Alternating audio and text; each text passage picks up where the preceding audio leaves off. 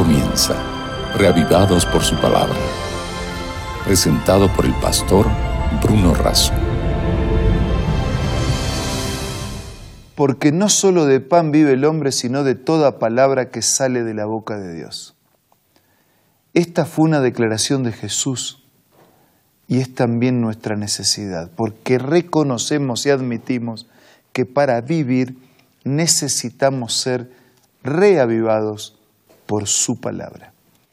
Por eso, una cita diaria para alimentarnos del mensaje de la palabra de Dios. Hoy nos detenemos en el Proverbio capítulo 16, pero antes pedimos la bendición de Dios. Señor y Padre nuestro, al abrir tu palabra abre nuestra mente y corazón para percibir tu mensaje y aplicarlo a nuestra vida. Te pedimos y agradecemos todo en el nombre de Jesús. Amén. El capítulo 16 del libro de Proverbios es una serie de aforismos destinados a la vida y a la conducta humana. Plantean el gran tema de un Dios limitado o ilimitado y un contraste entre ese Dios y la criatura. Leamos algunos de estos aforismos que he seleccionado para compartir en esta oportunidad. Primer versículo, del hombre son las disposiciones del corazón, mas de Jehová es la respuesta de la lengua. Versículo 2, todos los caminos del hombre son limpios en su propia opinión, pero Jehová pesa los espíritus.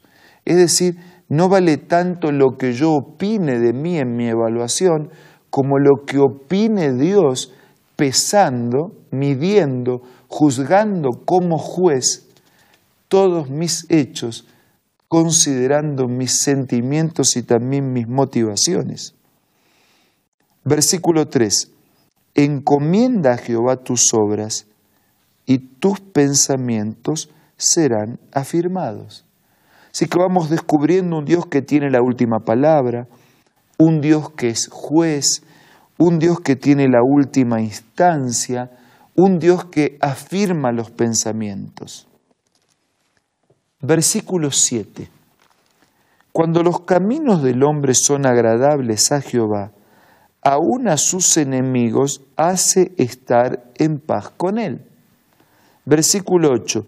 Mejor es poco con justicia que la muchedumbre de frutos sin derecho.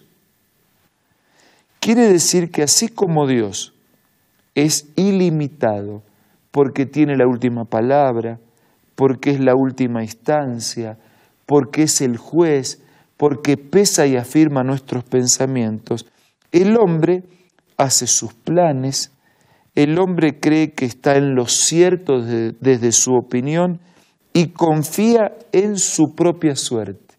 Este contraste entre la fragilidad y la transitoriedad de la criatura se contrapone con la eternidad y la trascendencia de Dios. Sigamos leyendo otros aforismos. Versículo 16. Mejor es adquirir sabiduría que oro preciado y adquirir inteligencia vale más que la plata. La sabiduría y la inteligencia vale más que el oro, que la plata o que cualquier bien preciado.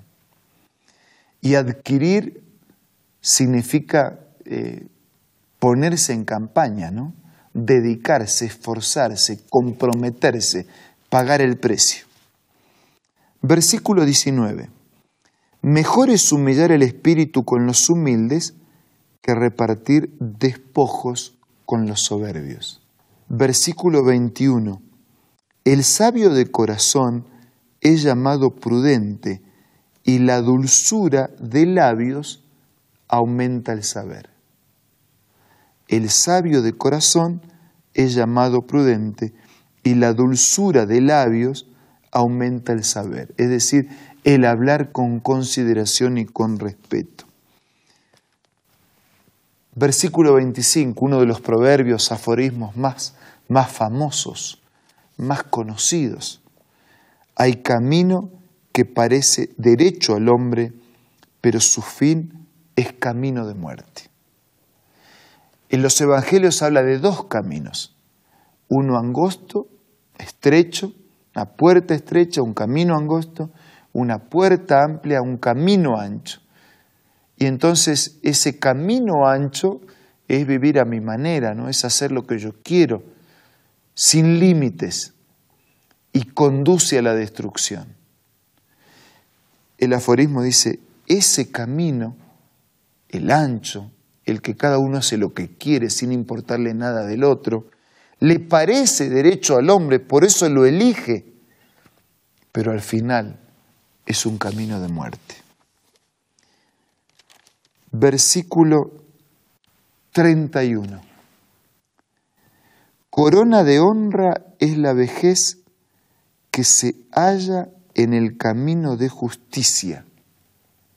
Y este es un mensaje para las personas adultas, llamadas de la tercera edad, de la edad de oro. Corona de honra es la vejez que se halla en el camino de justicia. Es decir, tenemos que vivir la vida de tal manera correctamente vivida que si llegamos a viejos, la vejez sea la corona de la vida, que la vejez sea una corona de honra, vivida en tranquilidad, porque así fue vivida en corrección la vida. Versículo 32. Mejor es el que tarda en airarse que el fuerte, y el que se enseñorea de su espíritu que el que toma una ciudad. Así que el que es lento para reaccionar, para descargar su ira y su enojo, ese que domina su espíritu es más fuerte que el que toma una ciudad. ¿Cuántas veces tenemos problemas por hablar sin pensar? Por hablar antes de pensar, por reaccionar en forma inmediata y terminamos quebrando relaciones, lastimando personas, generando divisiones, creando conflictos. Mejor es el que tarda en airarse que el fuerte, y el que enseñorea, domina su espíritu, mejor es que el que toma una ciudad. Y el último versículo de este capítulo dice, la suerte se echa en el regazo, mas de Jehová es la decisión de ella. No es por suerte, es por decisiones. La sabiduría no se la recibe por suerte. Mis padres no me heredan sabiduría. Mis amigos no me regalan sabiduría. La sabiduría es el resultado de las buenas elecciones. La suerte se echa en el regazo. Puede ser que yo encuentre y gane algunas cosas en la vida por suerte, pero la vida trascendente, la vida sana, la vida fuerte, la vida que perdura, la vida que se proyecta por la eternidad, es el resultado de una decisión. En realidad es el resultado de dos decisiones.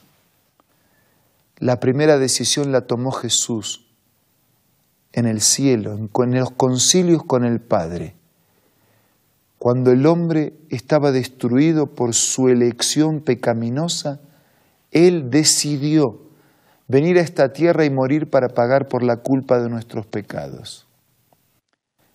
Nosotros tenemos chances de una vida diferente por dos decisiones la decisión que tomó el Señor de salvarnos y la decisión que tomamos nosotros de aceptar la salvación y de vivir en armonía con la voluntad de Dios.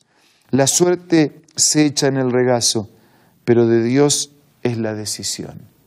De Dios y de cada uno de nosotros. Dios ya decidió por mí. Dios ya decidió por usted. La pregunta es, cuál es nuestra decisión en relación a Dios. Que en estos momentos de oración podamos ofrecerle a Dios nuestra decisión.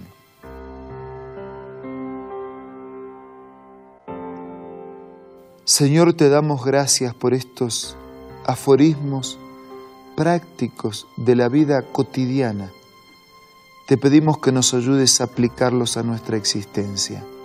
Pero también te damos gracias por esos mensajes trascendentes que están detrás, que nos desafían y que nos recuerdan la decisión que Jesús tomó para salvarnos y la que nosotros podemos tomar para aceptar esa salvación.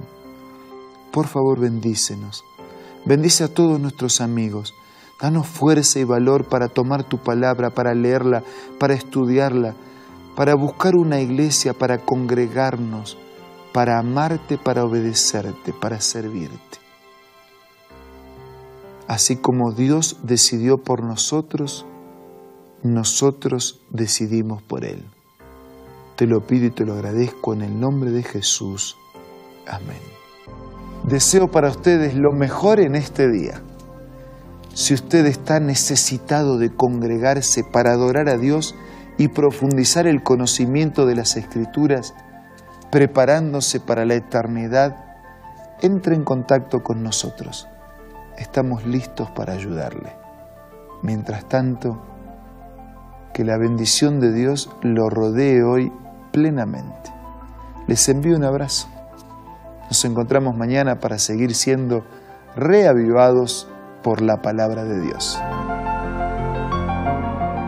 Esto fue Reavivados por su palabra, presentado por el pastor Bruno Razo.